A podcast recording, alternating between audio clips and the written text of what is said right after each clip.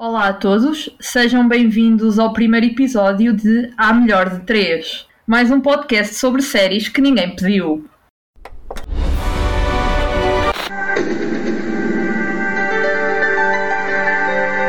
You teach him to watch television. Got no time for the jibber jabber. A melhor de três.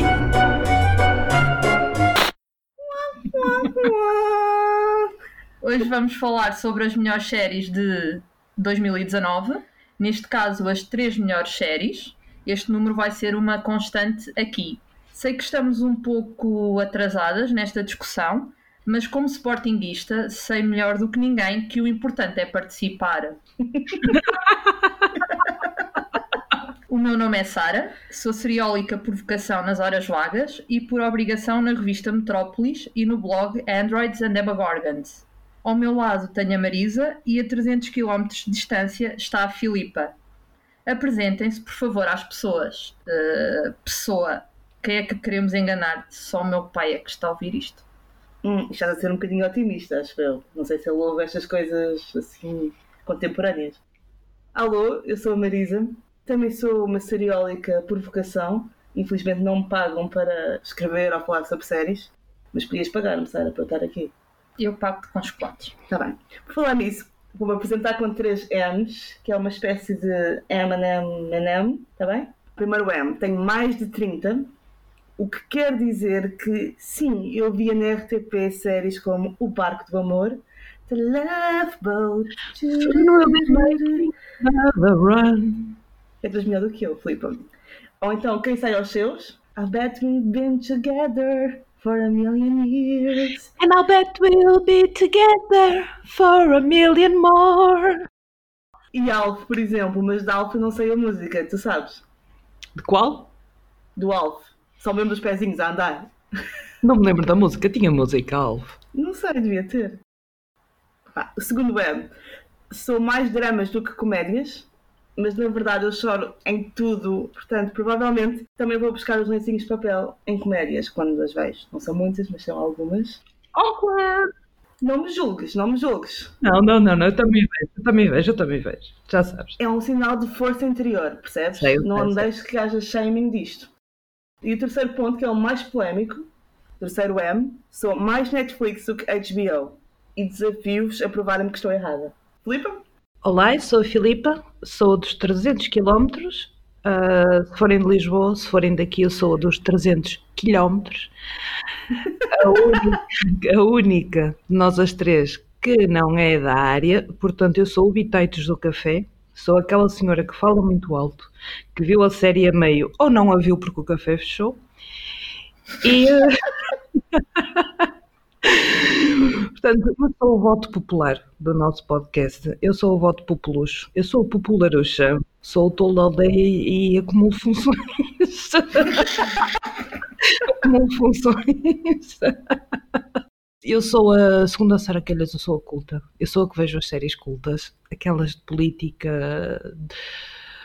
As de política. Eu vejo muita política, eh, séries O dramáticas. problema é que depois não te lembras.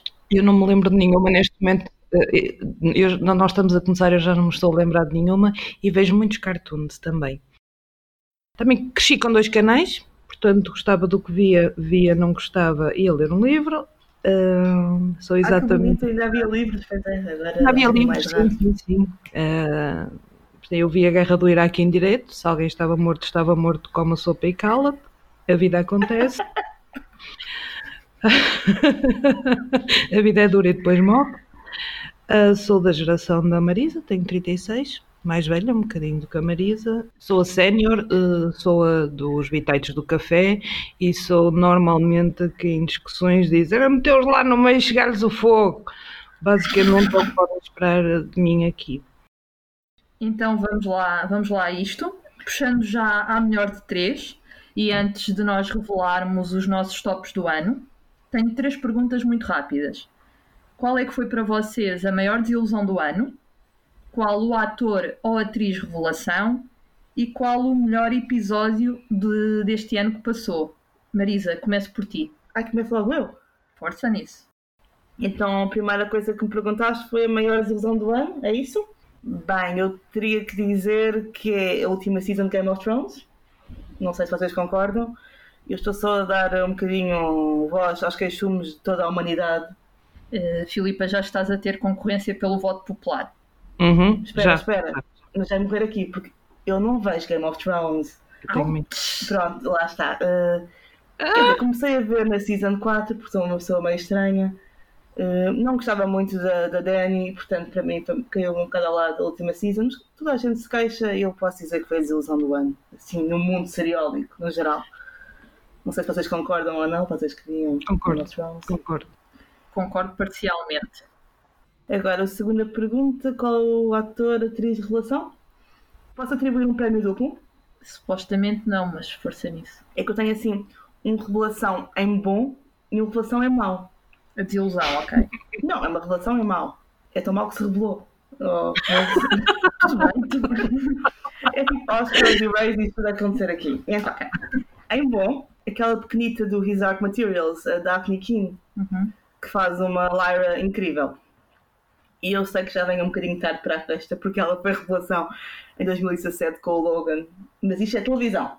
Portanto, caluda. E eu não vi o Logan, portanto. Porque, além de Game of Thrones, também não vejo coisas de super-heróis. Acabei de perder o voto popular agora à série. A Sim. Filipa está outra vez na frente. Acabaste de perder o o lugar no podcast. Eu prometo que vou ver o Logan, porque acho que o Logan deve ser um, um Ok. filme porreiro. Não sei, nunca vi, não vejo nada de super-heróis. Também não vejo. Também não vejo, mas estou-te a tirar a cara para tu veres como. Pronto, agora em mau, a minha revelação em péssimo é a fofinha da Renée Zellweger. Que vai ganhar o Oscar. Que vai ganhar ela o a Oscar. borrifar para isso. O que é que ela fez? Bem, ela é tipo a vilã numa série tão má que dá a volta e é boa, que é o What If. E ela é uma atriz incrível, aliás, como estavas a dizer, Sara, está na corrida muito bem posicionada para ganhar o Oscar de melhor atriz por Judy. Mas não sei se a série é demasiado má que engole naquele, naquele emaranhado de péssimo, mas é mau, é muito mau. René, eu adoro-te, mas não. Qual é que foi o melhor episódio de 2019?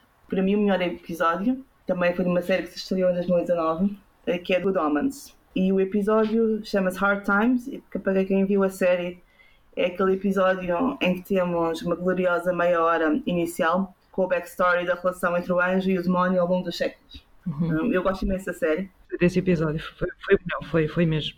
foi, foi incrível primeiro porque Incrível. preenche aqui uma espécie de espaço em branco Se eram amigos ou ex-namorados ressabiados, sim. E, e acho que, tal como toda a série, o episódio constrói a relação deles de forma muito fluida eh, e inteligente.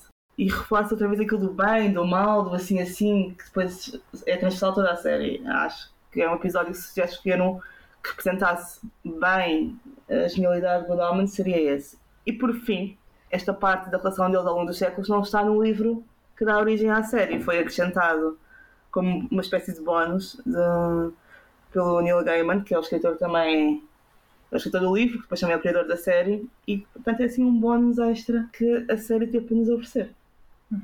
Portanto, sim, é o meu episódio favorito. Agora tu, Filipa. Maior desilusão ah, na corrida para o voto popular aqui com a Marisa, Game of Thrones, sem sombra de dúvidas. Game of Thrones foi uma desilusão, foi um apressar no fim. Às vezes na vida é assim. Um apressar no fim e pronto. Não, E deixam de o apressar no fim, olha. Iam para arretar, não arretaram, e aquilo foi para lá fora. Eu até hoje estou para perceber o que é que vi no último episódio. Eu continuo sem perceber nada do que é que vi. Foi uma desilusão total. Game of Thrones não. Os livros não mereciam, mas principalmente, eu até esquecendo a parte dos livros, porque eu nem sequer li. Mais uma vez estava a meter a pata na posse. Eu li até o segundo e depois não li, que em português era horrível. Game of Thrones foi péssimo. Maior desilusão. Ator revelação Mark Maron de Glow, não é muito conhecido. Conheço do podcast uh, What the Fuck with Mark Maron. Apareceu 40 vezes no Conan. É um excelente uh, stand-upper. Faz, é um comediante stand-up, não é muito conhecido. A, a, Glow já vai na terceira season, uh, mas eu agora é que criei, o, é, é que decidi dar-lhe este prémio, porque na terceira temporada eu, eu tenho, eu tenho a certeza que não sou a primeira mulher a, a dizer isto, mas eu não esperava que ele aguentasse tanto. Sim, o tem 58 anos, pá, está bem que eu já vou para os 40, mas ele não é novinho. É o produtor é o produtor do show de Glow. A última coisa que ele queria fazer era aquele, era aquele show. E gostei muito da dinâmica dele com a atriz, a atriz de Community, eu esqueço-me sempre do nome dela. Ela é, é a Zoya da Destroyer, para quem vê o Glow, a que faz de Rosa. E eu acho, apesar de o próprio papel veio um, um bocado de encontrar a personalidade dele, é uma pessoa de 53 anos, está há muitos anos, desde 87, no mundo do espetáculo, vive em Hollywood, uh, portanto não lhe é estranho, é um papel que também encaixa bem com ele. Só para te ajudar, Filipa, estavas a falar de Alison Brie. Alison Brie, é isso, a dos olhinhos de, de Normal, tem aqueles olhinhos de Normal. O melhor episódio não é uma série nova, The Crown, da Netflix, é o episódio Boobykins o episódio centra-se na mãe do príncipe Filipe, que é Alice de Pattenberg.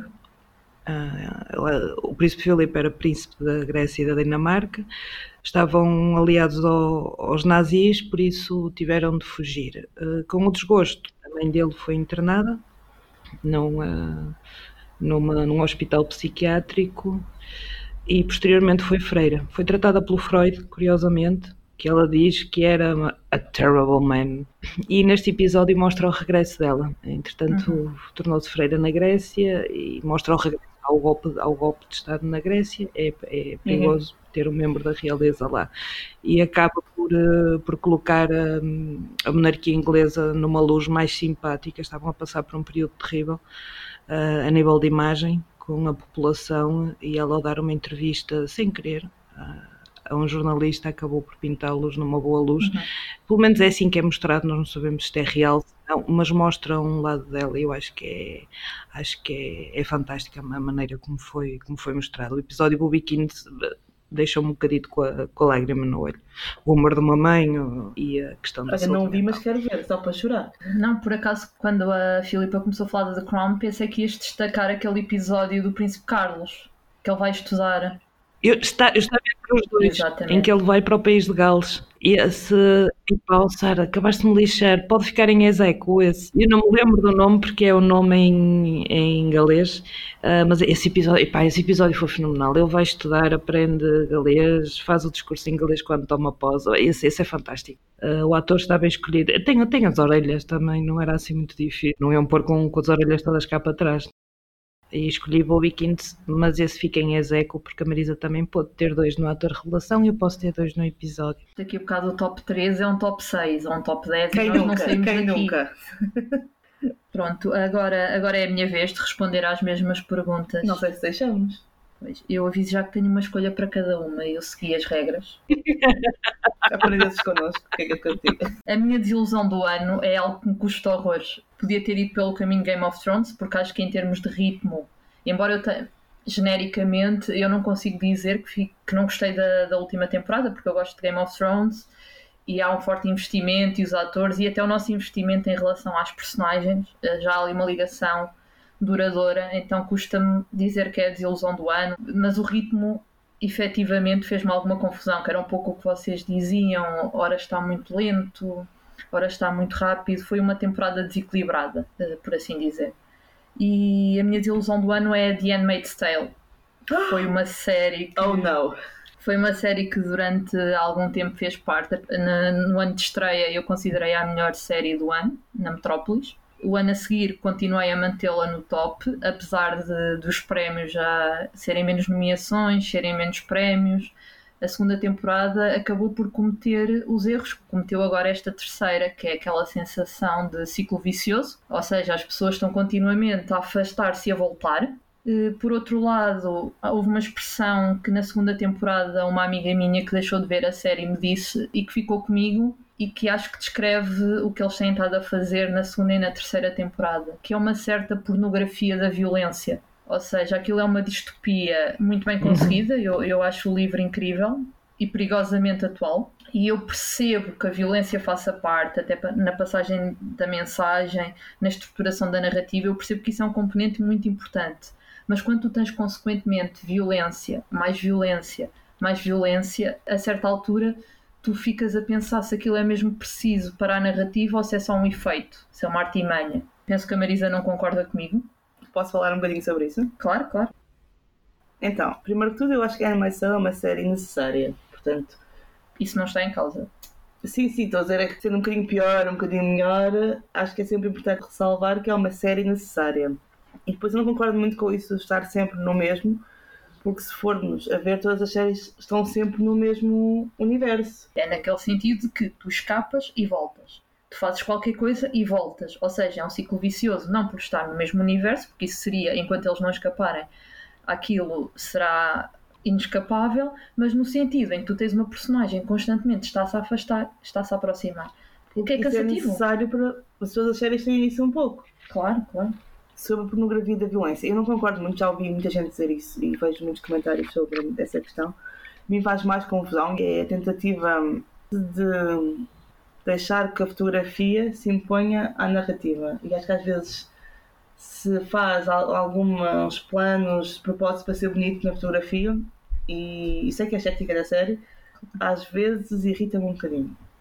De resto, não concordo que seja uma uma exaltação da violência só pela violência, acho que faz parte da narrativa, eh, está lá por um motivo. Às vezes pode parecer um bocado shock value, mas não acho que seja essa a intenção. Será sempre subjetivo. Claro, Aquilo claro que para mim sim. me choca, a ti pode, pode fazer todo o sentido. Mas a- da mesma forma que tu criticas a fotografia por ser mais usada como efeito do que propriamente como necessidade, é aquilo que eu sinto com uma outra storyline mais, viol- eh, mais violência gratuita, digamos assim. Sim, aqui a, a violência passa uma mensagem social e política, portanto tem ali outro propósito. A mim não, não me choca. Filipe, tu vês a série?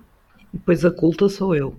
Vejo a série. Não lembro-me, mas interrompi a segunda temporada porque achei eh, que a violência gráfica era grátis e que não contribuía para a, narrativa. Eh, então parei de ver. Oh, mas nem naquilo era muita pancada. Eu não, não sou disso. Ia só dar a nota, tu falaste aí de prémios e foi muito destacada no primeiro ano. Uh, Corrige-me se em erro, mas Anna Myself teve o seu primeiro ano num ano em que o Game of Thrones não estava a concorrer aos prémios. Sim, sim. Uhum, e no sim. ano em que o Trump ganhou. Portanto, foi um bocado Foi um uma reação político, política, sim, sim. sim. Não, as coisas não são indissociáveis. Uhum. Então, continuando, a minha atriz revelação é Caitlin Dever. Não sei se vocês a conhecem de Justified ou de Last Man Standing. Nope. e até do filme mais recente Booksmart. Pronto, são Não alguns conheço. dos trabalhos do currículo dela, mas eu neste caso estou a destacá-la por Unbelievable, eh, da Netflix, que é uma série sobre um serial rapist Uhum. em que nós temos a perspectiva. No, pri- o primeiro episódio é brutal, em vários sentidos. É uma perspectiva inovadora. Uh, penso, pelo menos eu não estava habituada a ver séries sobre violações ou sobre este tipo de crimes nestes moldes, em que a Caitlyn é a protagonista, uh, é uma miúda problemática de um lar que tenta, de certa forma, reabilitar os jovens e ela denuncia um caso e nós vemos o relato dela, a polícia a pressioná-la imensamente, até que chega uma, uma, uma agente, uma mulher, que trava aquilo e diz: Não, eh, até, não sei se é neste caso dela, se é depois da personagem seguir, em que ela trava um pouco aquilo. Não, ela precisa estar um bocado descansada, é preciso uma abordagem diferente. Uhum. E depois, por outro lado, a certa altura, as pessoas mais próximas dela começam a questionar se ela está a dizer a verdade ou se está a chamar a atenção.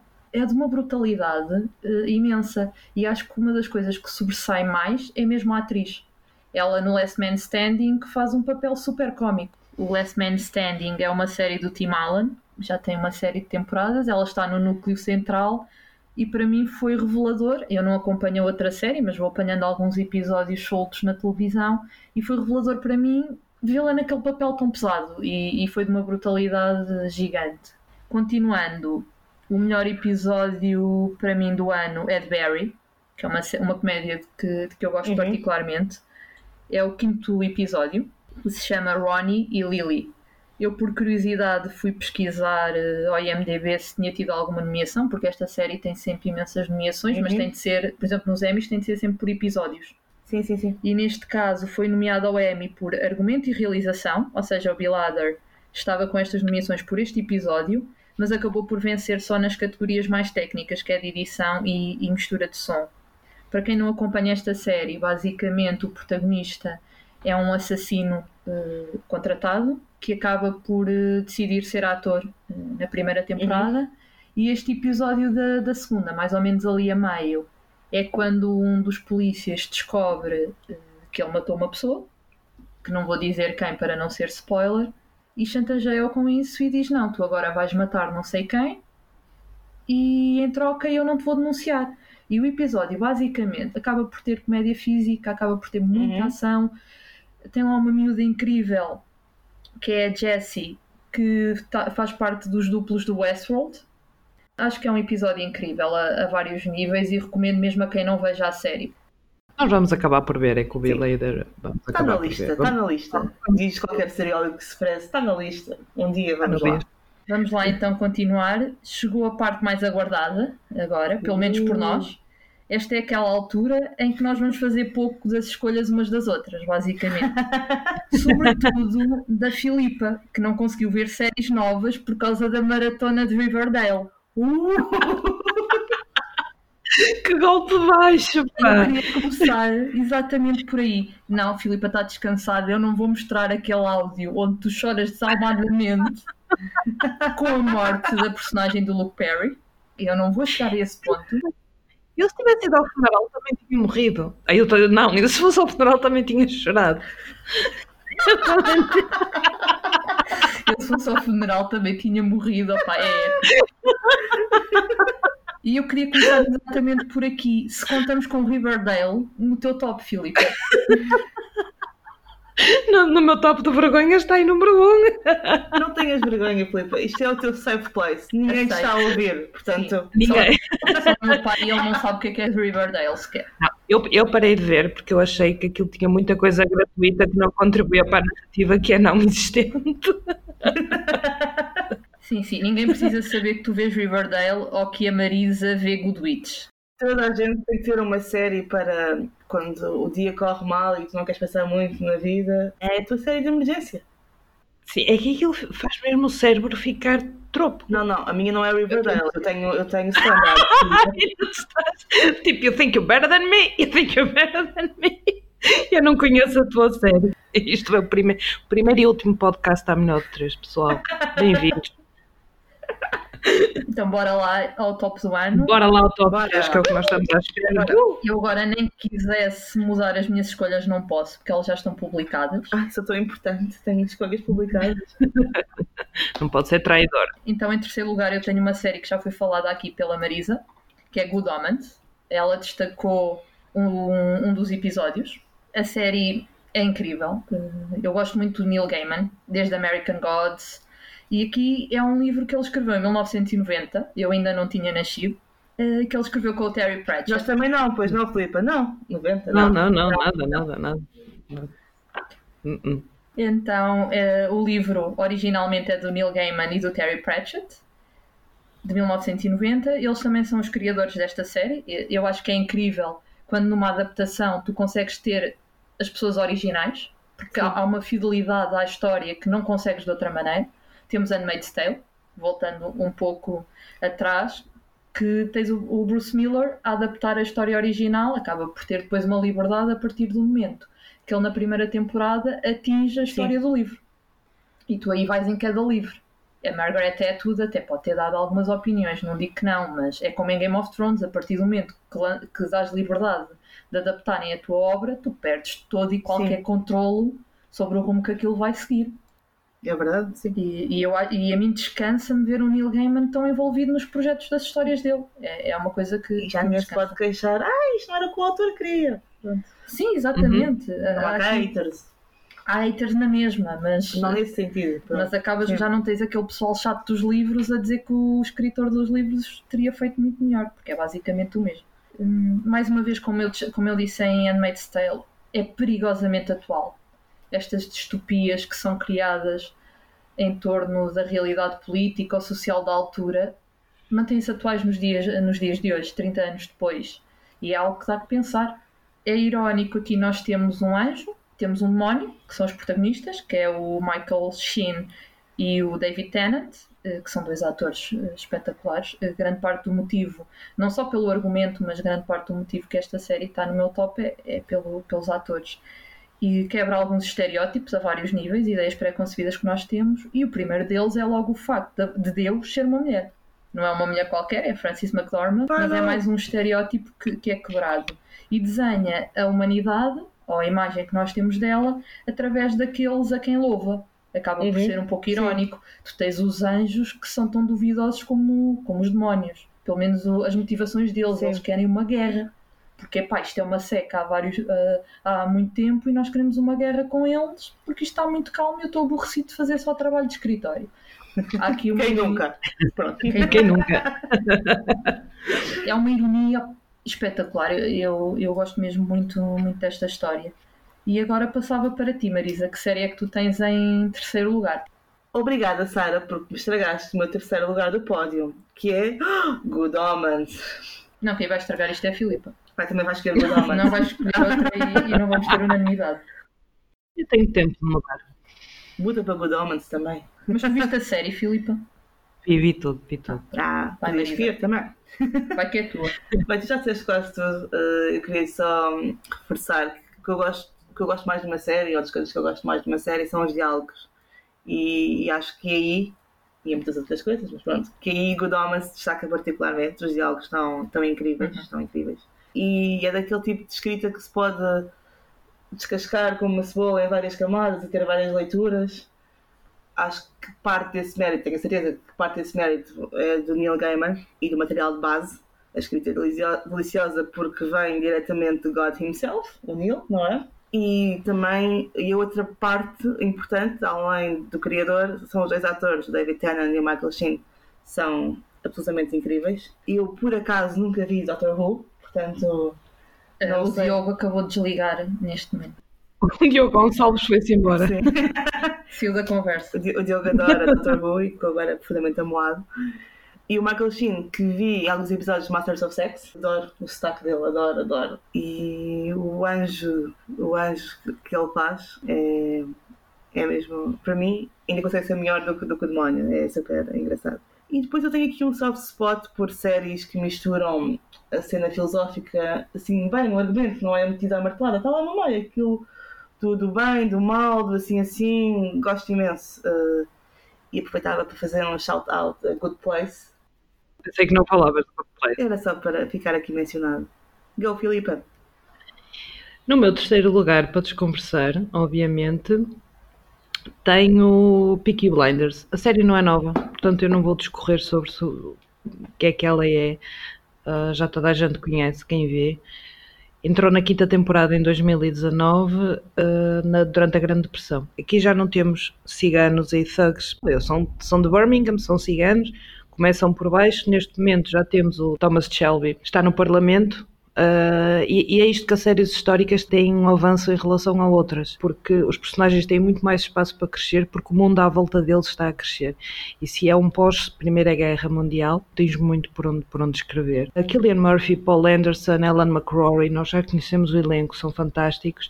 Uh, a grande surpresa é o Sam Claflin, que é o uh, Finn de The Hunger Games, para quem não o conhece. Uhum, sim, Também poderia ter sido o meu ator uh, revelação, mas não que foi. entra com.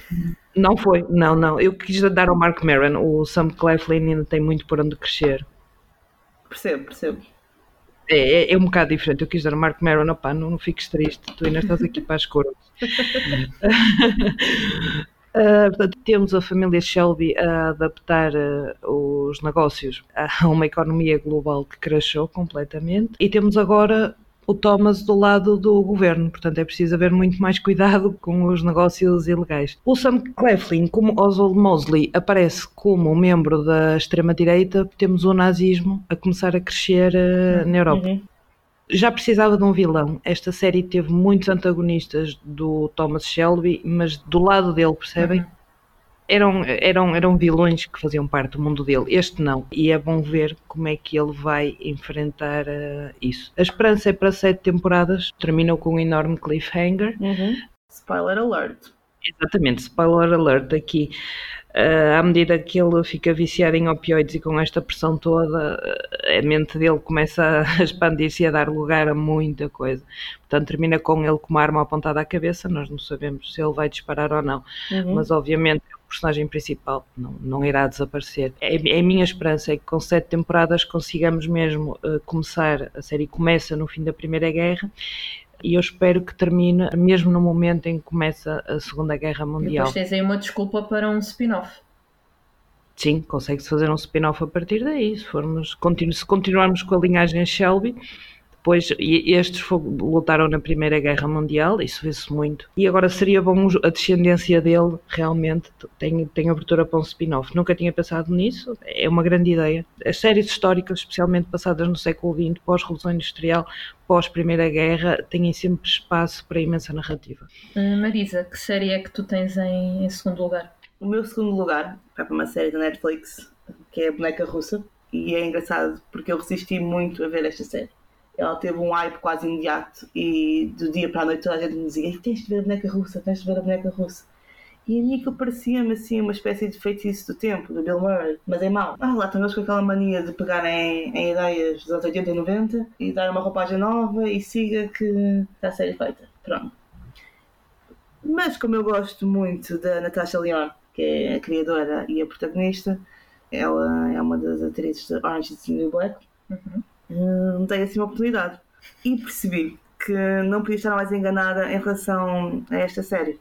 E é verdade, a premissa é idêntica ao filme do Bill Murray, é um dia revivido vezes sem conta, mas a abordagem é, é completamente diferente. Acho, por exemplo, que tem muito mais coração do que o filme. Também porque é uma espécie de semi-biografia da Natasha Lyonne. Acho que não a parte de reviver o mesmo dia vezes sem conta, mas é a parte que ela vivia assim uma vida um bocadinho sem rumo e a chegar ali ao abismo e depois há qualquer coisa que a vais reverter este rumo. Aqui no caso é reviver o mesmo dia vezes sem conta. Uh, na vida real não sei bem o que é que, como é que ela resolveu os seus demónios. A série vive muito hum, da história da personagem, dos traumas de infância e isto resulta muito bem, resulta num- numa abordagem diferente. A explicação que não está completamente ainda explicada, passa por asma, vai para pontos diferentes da- do filme, e estou sempre a comparar, é um bocado injusto para, tanto para o filme como para a série, Eh, mas, mas sim, é isso. Faz a narrativa de forma mais emocional Uhum. e gostaria de destacar que, que ela não está sozinha neste reviver dos dias. Acho que é um dos pontos altos da série quando ela descobre que há outra pessoa a reviver também o mesmo dia. Eh, E portanto, sim, é o meu segundo lugar. Filipa, queres avançar? Qual é que é a tua segunda escolha? Eu também vou para a Rússia. Escolhi a minissérie Chernobyl. Uhum. Não sou tão velha ao ponto de me lembrar de Chernobyl. eh, já era nascida. Já era nascida. Mas isso não, não, não tem tanto peso como o fato de ter sido aba- abafado pela, pela ex-União Soviética, que já estava em declínio. A série é, é um bom eco disso, do declínio da União Soviética. Eu adoro o ator principal, Jared Harris, gosto muito dele, do discurso do rei. eh, entrou em The Crown também e aqui faz o papel de Valery Ligozov. É o cientista principal. Mais interessante ainda é a personagem fictícia. Eu aqui adorei este, este bombom deles, que é Emily Watson a fazer de Lana Komiuk. Ela foi, foi criada para a série para representar todos os cientistas que trabalharam na missão de conter os danos, não é? Após o- a explosão do, do reator eh, nuclear. A Rússia negou Uhum, muitas sim. das coisas que se passaram lá, mas eles sabem cada coisa e negam sempre, sempre, Uhum. sempre, sempre, sempre tudo. O criador é americano, é uma série que se vê muito bem. Pode, até pode parecer que é pesada ou que será chata, eh, mas não é, porque atenta muito mais na, na parte humana do que na parte histórica, porque a parte histórica é trigo limpo, farinha amparo. Nesse sentido, apanha bem daquilo que nós conseguimos saber, não é? Nunca sabemos a totalidade do que, o que aconteceu. Existe sempre aquelas frases do disseram que morreram apenas 600 pessoas, mas foram não sei quantas mil. Mas acho que estiveram bastante fiéis no que toca a representar a, a União Soviética daquela época. Fiquei mesmo muito, tirando agora ponto de parte da narrativa e como foi importante, importante como foi grande o desastre, a repercussão que isso teve no mundo inteiro e que continua a ter ainda hoje a nível, pelo menos a nível genético e de doenças, mas a maneira como eles conseguiram mesmo recriar a Rússia a Rússia de 86. Esteve, esteve muito bem feito. Também destaque, porque me chamaram a atenção antes de começarmos a gravar para o Skarsgård. Porque ele tem tido realmente mais destaque, não é? Ele nível- venceu o Globo de Ouro Uhum. recentemente por causa de Chernobyl. Eu, não, eu, eu não fui ver os prémios da série. Não, por acaso nós vimos juntas os Emmys e Chernobyl ganhou. Agora não me perguntem qual, porque como vocês sabem, a minha memória já, já não é o que era, meninas. Olhem, já não é o que era. Filipa, é assim, eu nunca vi Chernobyl. eh, Sim. E está na lista, lá está.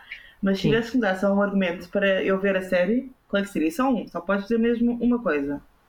Eu quero que vejas como é que a informação pode ser manipulada quando existe, quando existe um regime de, de Uhum. extrema, seja extrema-direita ou extrema-esquerda. Ahm, cortarem a liberdade de expressão, controlarem a propaganda e que continua a existir hoje em dia. Ah, vê isso na década de A 80. verdade que eu acho sobre isso é que todos os regimes eh, têm tendência para esconder as coisas. E na verdade o que tu precisas é de mecanismos fortes. Os mecanismos reguladores que, que atuem. Sim, e, não só reguladores no sentido formal da, da, da coisa. Eu- a minha formação é jornalismo e, e acho que lá está que um jornalismo forte e livre é essencial para garantir que quando há este tipo de encobrimentos, a qualquer regime, tenhamos também uma voz que, que vá atrás disto e descubra o que realmente se passou. sim, sim, sim. E o perigo que isso constitui. Eu, antes de avançar para a minha segunda escolha, queria destacar duas coisas em Chernobyl. Em primeiro lugar, eu tinha ideia que eles tinham vencido vários Emmys, fui confirmar quais. Foi o de melhor série limitada, Uhum, que tinha a concorrência forte, por exemplo, do Big Little Lies, uhum. de realização e de argumento nestas categorias, não é? De minissérie e de fotografia, que não me surpreende de todo, porque acho que a fotografia foi incrível. Eu queria só destacar aqui também o primeiro episódio, porque nós já sabemos todos um pouco, seja da escola, seja de, de conhecimento geral, já ouvimos todos falar de Chernobyl, mas assistir ao primeiro episódio e ver as pessoas a assistir à explosão porque era um acontecimento único e bonito e tinha luzes Uhum. as pessoas que trabalhavam lá achar que aquilo não era nada, nós resolvemos isto, está tudo controlado. Porque tu sabes o, o pós. E o cruel aqui é exatamente isso: é que tu estás a assistir àquela ingenuidade toda e tu sabes como é que vai acabar. Isto não é ficção, isto é uma série que se inspira em algo que aconteceu. Então tu estás a assistir a isto tudo e a pensar: estas pessoas ou vão morrer ou vão ter doenças super graves. E agora despreocupados com que elas estão a viver tudo aquilo. Acho que é uma série que, em termos históricos, toda a gente devia ver. Sim, E, sim. Em segundo lugar, eu, eu vou colocar uma série que é Watchmen. Eh, há um filme e há, antes do filme há bandas desenhadas e há pequenas histórias do Watchmen. Ou seja, é um- uma área temática que já é conhecida por, por muita gente. E a série é uma espécie de spin-off daquilo que nós já conhecemos. Eles pegam no final da banda desenhada, é ligeiramente diferente no filme, mas no fundo é uma história que muita gente já conhecia. E há sempre este perigo quando tu tens spin-offs de filmes ou de livros ou de qualquer coisa que tu já gostas, o peso que tens em cima é, é- é surreal. E neste caso do Watchmen, começa de uma maneira em que diz logo ao que vai, ou seja, se tu não queres uma série daquelas, podes te ir embora, que Uhum, aquela série é não é para ti. sim. E que é, uma, é de uma coragem brutal do Damon, que é, que é o criador da série. Eles começam em Tulsa, acho que é 1921, mas pronto, é anos 20, e retratam um massacre que aconteceu mesmo, em que pessoas foram completamente assassinadas por, eh, simplesmente por racismo. É algo que ainda hoje mancha a história dos Estados Unidos, é algo que aconteceu mesmo, e eles pegam naquilo e do género, nós vamos criticar o racismo e a série é isto, ou seja, nós sabemos que vocês adoram o Watchmen, mas a vão ter que levar com estes temas. Eu tive receio que lhe custasse um pouco à Fosse audiência, mal recebida, sim. que fosse mal recebida, até por algumas escolhas ali a meio que ele fez, sobretudo no quinto e no sexto episódio. Eu receei que, que a audiência reagisse mal, mas pelo contrário, a série foi, foi um sucesso estrondoso e, e merecido. E foi subindo imenso, não foi? Gostei, gostei e foi subindo no meu top ao longo Uhum. de episódio para episódio. Com grande pena minha, soube-se há um par de dias que não deverá ter segunda temporada, porque o Damon Uhum, não, não quer dar continuidade e a HBO diz Também não, não sabemos até que ponto é que é verdade, porque quando há dinheiro e êxitos envolvidos, como entre o Detective, é pá, se calhar até vais lá outra vez. E, supostamente a série não vai ter outra temporada, o que me deixa um pouco triste, porque eu adorei ver a Regina King nesta série. Ela é uma atriz incrível, a mulher faz tudo. É tipo a Meryl Streep da, da televisão atualmente. Ela é incrível, ela faz tudo. E eu estava super genuinamente curiosa para ver o que ia acontecer à personagem dela a seguir. Ou seja, mais do que o Watchmen, mais do que o argumento, mais do que o Damon fez, que eu gostei, eu queria saber o que é que ia acontecer à Regina King. Se calhar nunca, nunca saberei. Mas isso é incrível tendo em conta que, lá está, uh, a série tinha muito hype pelo que era o Watchmen, o que era o filme, Claro. tem, tem todo uma, uma- um culto, não é? É um, Sim, é um filme de culto. E, e as cómics, mas é engraçado como ela depois tem tanto carisma e que faz a ti querer saber o que é que acontece com ela, especificamente com ela. Não, é Isso é, é- é super interessante. completamente. Uh, mas não me quero alongar mais. Filipa, qual é que é para ti a série do ano? Uh, A série que está em primeiro lugar, para mim, eh, e foi recomendada pela nossa Sara Reis, minha companheira dos documentários de criminosos, uh, escolhi The Loudest Voice. Tu tens noção que quem recomendou essa série à Sara Reis num grupo onde tu também estás fui eu. ultraje. Uh, foste tu que recomendou. Então, pronto. A partir da Sara, via Sara Reis, a partir da Sara Kelly, via Sara Reis, foi-me recomendado Loudest E uma cena qualquer, não só é? Sara, se Sim. assim safas melhor. As Saras recomendaram esta série e eu eh, apenas perguntei: aquilo é o, é o gladiador num fat suit ou o gajo engordou mesmo? Porque eu só conheço o Russell Crowe duas coisas: é como gladiador e como personagem de South Park em que ele anda num barquinho a bater em pessoas no mundo Como inteiro. assim não viste os miseráveis? Ah, Ele canta. eh, não, Ela apagou isso da cabeça porque ele era o pior do Acabaste- apagar. Tu acabaste, aca- acabaste de me dar maior motivo para eu não ter visto os miseráveis. Quer dizer, tu disseste não viste os miseráveis e depois deste disseste logo o motivo porque é que eu não vi, adivinhaste. The, The Loudest Voice foi-me recomendado pelas Saras. Não vi de imediato, um dia tinha ali e pensei, ok, vou ver isto, ah, e nem sabia que era uma série política, ah, nem sabia aquilo em que me estava a meter porque foi fabulosa. Conta a história de Roger Ailes, já tinha, já tinha ouvido falar nele, que foi o fundador da Fox News. Uhum. Não podia estar mais atual. Se nós queremos saber, olhamos hoje para o que é Fox News, olhamos para o que está a acontecer, esta série vai nos mostrar o início sim. disso.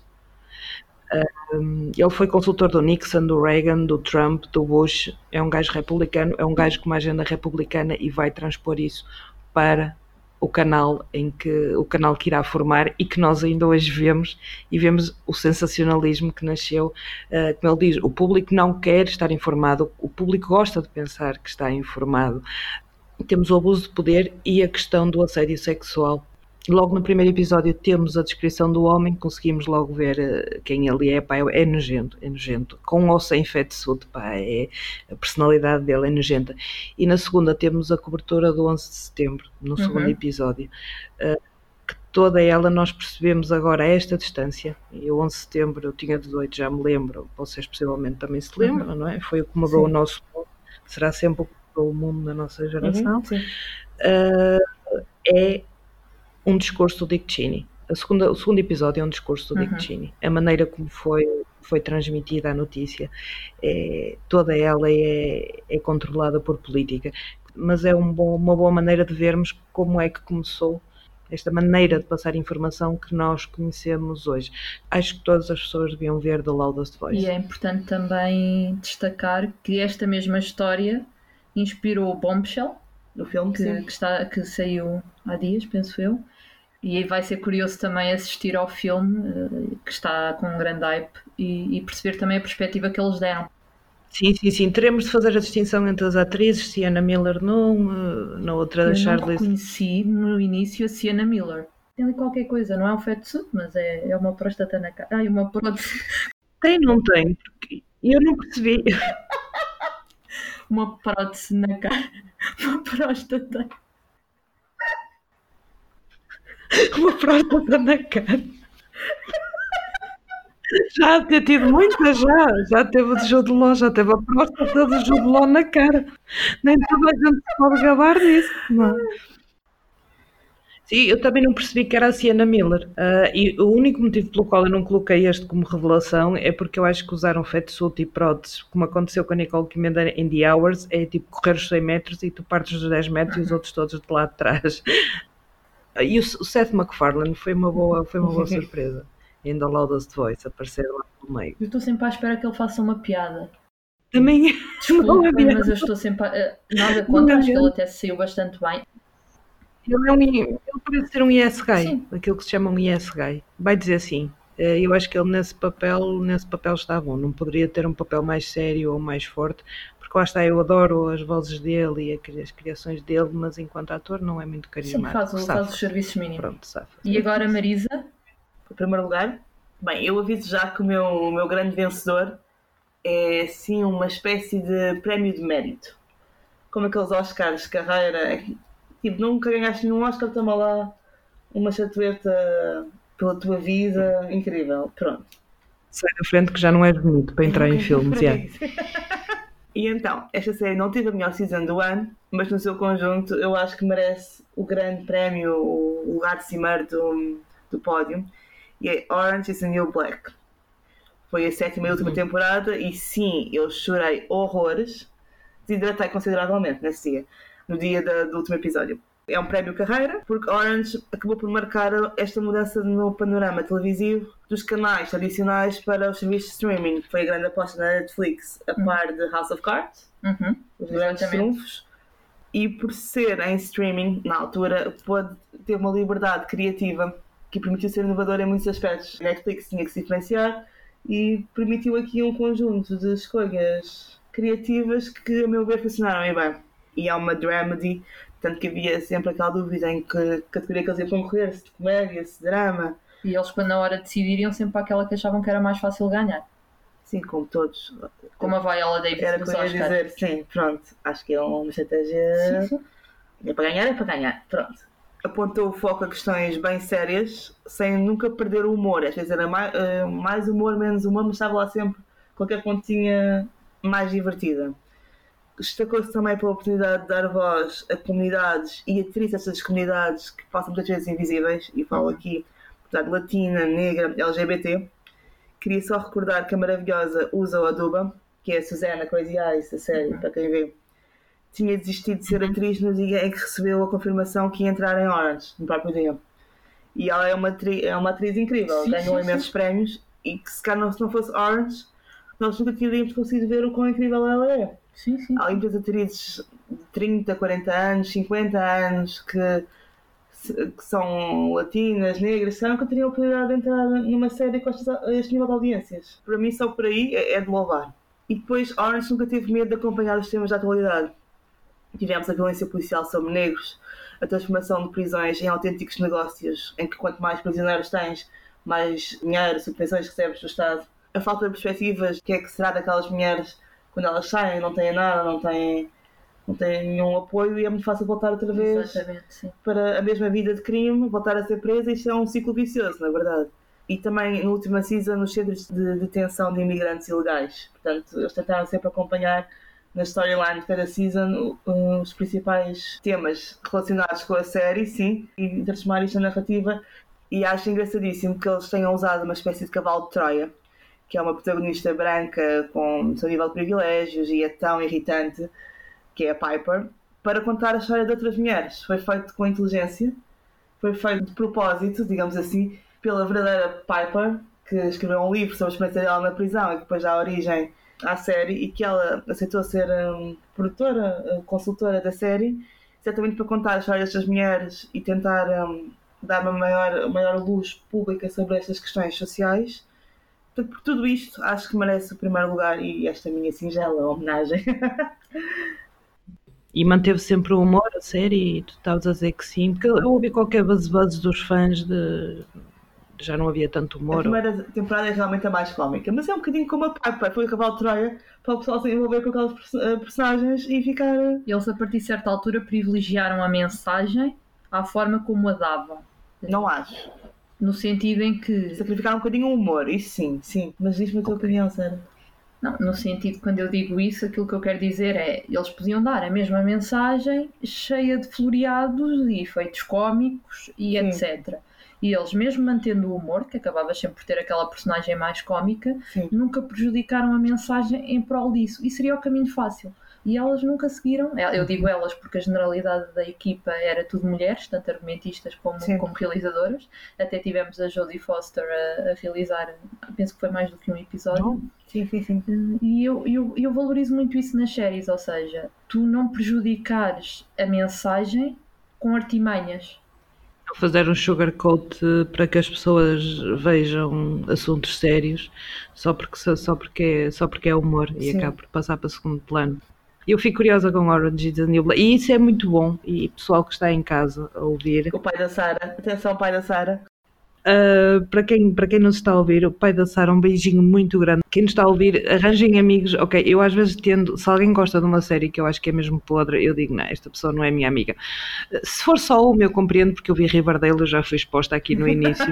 Mas Ah, sim, é alto discurso moral e depois vê Riverdale. Sim, moral, não, mas se alguém, cinco ou seis pessoas gostam de tipo, veem Anatomia de Grey e depois veem mais cinco ou seis podres, é eu não preciso dessa negatividade na minha vida, percebem? A Eu Sara quero pessoas nunca mais te vai a seguir. recomendar séries, Filipe. Mas vê outras coisas que compensam, não é? Isto é uma questão de equilíbrio, meninas. Vi muitas X a toda a comida Grey. Tudo bem, tudo bem. E uma vez na- à tarde na televisão e não saí de sofá a tarde toda e apanhei aquilo a meio episódio solto. Aquilo é completo, aquilo é droga. Aquilo lembra-se, é o ópio do povo. Anatomia da Grey é o, ópio, é, como é, é o que a igreja era na Idade Média, é o ópio do povo de agora. Mas é, uma coisa gira todas vermos séries diferentes é que depois acabamos por, eh, por convencer umas às outras eh, a ver séries e acabamos por gostar. E abrimos um bocadinho mais o, o leque. Falta a minha série do ano. Também não interessa. Estou a brincar. Falta a Sara. Pois, pois falta. Isso foi um ótimo discurso de encerramento, Filipa. Mas faltava a Sara. Obrigada, Filipe. Então, em primeiro lugar, esta escolha para mim foi fácil. É é que não é só uma série. Eu, estou a falar de Years and Years. Eh, Para quem não conhece, é um drama familiar que pega em 2019 numa família britânica com os seus problemas, com os seus eh, anseios, com tudo o que uma família dita normal tem direito. E eles depois questionam: epá, e onde é que nós vamos estar daqui a 5 anos? Aconteceu isto? Onde é que nós vamos estar? Eh, Seja o Brexit, seja outro tema, epá, como é que isto vai ser daqui a 5 anos? E normalmente a discussão acaba ali. E na série não, a série avança 5 anos e dá-nos uma resposta que é ficção, mas que ao mesmo tempo é apoiada em acontecimentos reais, ou seja, é possível. É mais uma série que é atual e que ao mesmo tempo é assustadora porque é possível. Eles falam em nomes reais, falam no Trump, falam no Pence, falam em N nomes que, que nos dizem alguma coisa, criam um país que não existe para falar da problemática nuclear e, e temos ali um drama nuclear inesperado e a série vai avançando assim num tempo, daqui a 5 anos, daqui a 4, daqui a 1, um, vai avançando com isso tudo e nós vamos vendo tudo a transformar-se. Nós temos campos de refugiados que lembram a exterminação do- dos judeus, temos eh, uma grande conspiração Ixi. em que somos levados a pensar o pior, ou seja, isto é uma série para deprimir. Se vocês acham que The Handmaid's Tale é para deprimir, esta aqui eh, ganha, ganha tudo. E aqui a minha coisa favorita nesta série, que pronto, só isto na série já me convencia, é a Emma Thompson a fazer de mini Trump. E quando eu digo mini Trump, eh, é no sentido de é uma pessoa envolvida em política que vai ganhando nome e vai crescendo na televisão. Em que ela vai aparecendo, em princípio as pessoas olham para ela muito de lado, vão desdenhando. Depois, a certa altura, já, até as personagens, algumas da família, vão dizer: Não, ela representa-me, porque ela mencionou isto e isto é algo que me afeta. Depois eh, podemos questionar, eu aqui não vou dar nenhum spoiler, mas podemos questionar, claro, o final, que se calhar é conspiração a mais. Se me disserem isso, eu também vou concordar. Mas eu acho que por tudo o que a série representa, a série foi um estrondo. Eu, eu não consigo perceber como é que não tem mais hype e como é que não tem mais atenção. Foi uma coisa que sinceramente me surpreendeu. Não mudou a minha opinião, porque nós a partir do momento que fazemos um top é sempre subjetivo. Sim, claro. Não vamos olhar para prémios, não, não vamos olhar para nada disso, é sempre subjetivo. Ninguém aqui tem uma razão absoluta. Portanto, é, para mim esta série, quem não viu, veja, é uma série brutal. Eu tenho aqui para ver, por causa do, da tua opinião dela. Mas é uma série tão atual e, e- e tão complexa e que traz temas tão importantes. Por exemplo, os refugiados, eh, que é um, que é um tema bastante presente. Tenho pena que efetivamente as pessoas não vejam mais, nem que seja só para ver uma leitura, que não deixa de ser ficcional, claro, de, da forma como nós agora estamos, Uhum. nós, mundo, em termos políticos e sociais, como é que nós podemos acabar daqui a cinco anos? A tecnologia foi muito rápida e, eh, e o, o mundo, da maneira como tem vindo a evoluir desde a Revolução Industrial, tem sido muito rápida comparado com dé- décadas e séculos anteriores. Vertiginoso, claro que sim. É vertiginoso, completamente. Então é engraçado, nenhuma de nós coincidiu aqui na- no seu primeiro lugar do top. Muito Uhum. bem. Não. Temos opiniões diversas, é sempre de salutar. Uhum. E agora o quê? Acabamos isto? Antes de acabarmos, nós vamos terminar com uma rubrica que vai ser um clássico por estes lados, em que basicamente eu vou dar três opções, como o nome Uhum. indica, há melhor três, e vocês vão ter que escolher uma. Ok. Mais tarde, Ok. quem nos está a ouvir vai poder fazer o mesmo na nossa página de Facebook, ou seja, nós vamos publicar as três opções que tivemos aqui e vocês vão poder escolher e argumentar porque é que quiseram aquela opção. Então vamos lá. Preferem opção número 1, um, ser obrigadas a ver uma série que odeiam até o resto da vida, uma hora por dia, mas em troca a vossa série favorita é renovada para sempre e podem assistir a um episódio por semana. Opção número 2. A vossa série favorita é renovada para sempre, mas há um recast e é escolhido para protagonista um ator que vocês não suportam, ou uma atriz. Uhum. E a terceira opção, a vossa série favorita é cancelada já no próximo ano, mas a última temporada é simplesmente incrível e é melhor do que alguma vez poderiam ter sonhado. Qual é que era a opção que vocês escolhiam? Podes começar, Marisa? Para mim, a resposta é simples. É a terceira. Uh, sobretudo porque esta história de ver uma série que odeiam até o resto da vida. Estou-me a lembrar de, de imensas séries que eu odiei, que não vou dizer uh, o nome porque já perdemos 3 quartos da nossa audiência imaginária. A Filipa já perdeu metade das pessoas quando criticou a Anatomia de Grey, Marisa, portanto vai Ok. Não, não, não, não precisamos nomear séries, coitadinhas. Eu acho que até membros da família perdi. Depois, a série favorita ser renovada para sempre, mas com um recast, é assim. Eu, eu vejo, vi a Crazy Ex-Girlfriend e eles fizeram um bocadinho isso para o personagem e não me custou particularmente. Custou-me um bocadinho, porque eu gostava muito do, do Santino, mas só de pensar que me põe a Jennifer Lawrence a fazer um papel qualquer numa série que eu adoro, dá-me logo aqui uns tremeliques. Portanto, a minha resposta óbvia é a terceira. Até porque eu odeio quando gosto de uma série e começam ali a enganhar, a enganhar, e depois perde-se tudo, perde-se o argumento, e tudo fica ali a arrastar, os atores estão-se a arrastar, tudo caminha para uma morte lenta, e no final, perdeste o, o que estavas a ser, estás a ver por obrigação, não é por obrigação, mas estás a ver porque sim, e, e- não, não, a série favorita que acabe, mas que acabe assim, é muito bom. Filipa, concordas ou escolhes outra? Eu escolho a primeira. A minha série, é, a minha série favorita é renovada para sempre. A tua série favorita, uma vez por semana. A série de que não gostas, uma vez por dia. E se for uma Ah. série de hora e meia, estás tramada. Não, não. Então eu aguento ver Anatomia de Grey uma vez por dia. Porque eu posso estar a fazer outras coisas. Uh, ninguém me obriga a ficar com os olhos no ecrã. Plot twist, és obrigada. Ok. Mas eu aguento, eu aguento. E a minha série é renovada para toda a vida porque eu assim vou ter sempre uma constante na minha vida. Mas já tens alguma série que tu te lembres assim que gostasses de ver para sempre? Não, por acaso não. Estou com a Marisa, desculpa. Quero mudar a minha resposta porque estou com a Marisa. Não, eu, eu, Não podes, eu, Agora não podes, está gravado. agora não posso. Ah, ok, eu vejo Anatomia de Grey uma vez por dia. Sim, na verdade, depois tu vais ver 3 ou 4 horas por dia, porque vais chegar agarrada outra vez. e depois vai ser renovada para sempre. e nunca cancelam Bob's Burgers e eu posso viver com Bob's Burgers para sempre. Oh. E que é o meu happy place e assim nunca me sentirei sozinha, mesmo quando for velhinha e já não tiver ninguém. tenho sempre a série. Foi fofinho, foi fofinho. E um bocado sad. Porque eu, eu não consigo aguentar o recasting, não consigo aguentar um recasting. Também é algo que me faz muita confusão, sim. Eu, neste caso, não tenho muito a acrescentar. Eu escolhi a opção da, da Marisa, porque eu prefiro que uma série acabe como deve ser, como uma série merece terminar, do que aquela sensação de arrastar. Por exemplo, eu gostava bastante de Castle Uhum, sim. e eu senti que aquilo arrastou a partir de certa altura que arrastou muito. E a série só acabou porque houve aquele drama com a Stana senão nós se calhar ainda hoje tínhamos Castle a fórmula sempre batida. Eh, pronto, o nosso tempo já vai longo.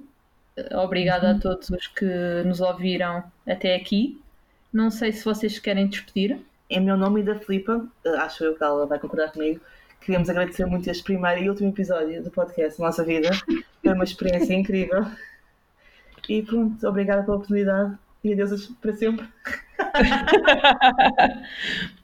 Concordo com a Marisa, eu queria agradecer ao- às duas pessoas e um cão que nos estão a ouvir neste não, entretanto adormeceu Filipa E, eh, obrigada por nos darem um espaço para nós, para nós discutirmos as nossas ideias, né, para ter- darmos opiniões que ninguém pediu. Eh, Mas como dizem os, e eu não vou cobrar direitos de autor com isto, como dizem os Rolling Stones, you can't always get what you want, but if you try sometimes, meninas, terminem. you may get what you need Dizem as duas, vocês estão a estragar tudo. É o que dá no ensaiar. Olha, vamos vamos pa- já parar com isto. Adeus. Então, mas a minha, a minha despedida não, não vai toda.